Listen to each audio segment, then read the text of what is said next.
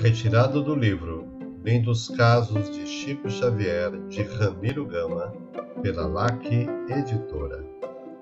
Caso número 15 A lição da súplica. Certa noite, o Chico, ao quebrado pelos obstáculos, orava, antes do sono, rogando a Jesus múltiplas medidas e soluções para os problemas que o apoquentavam.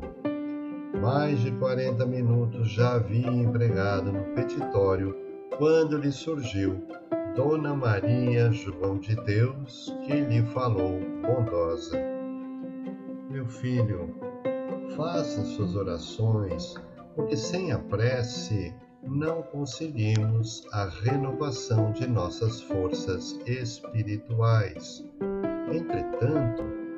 Será por muito falar que você será atendido.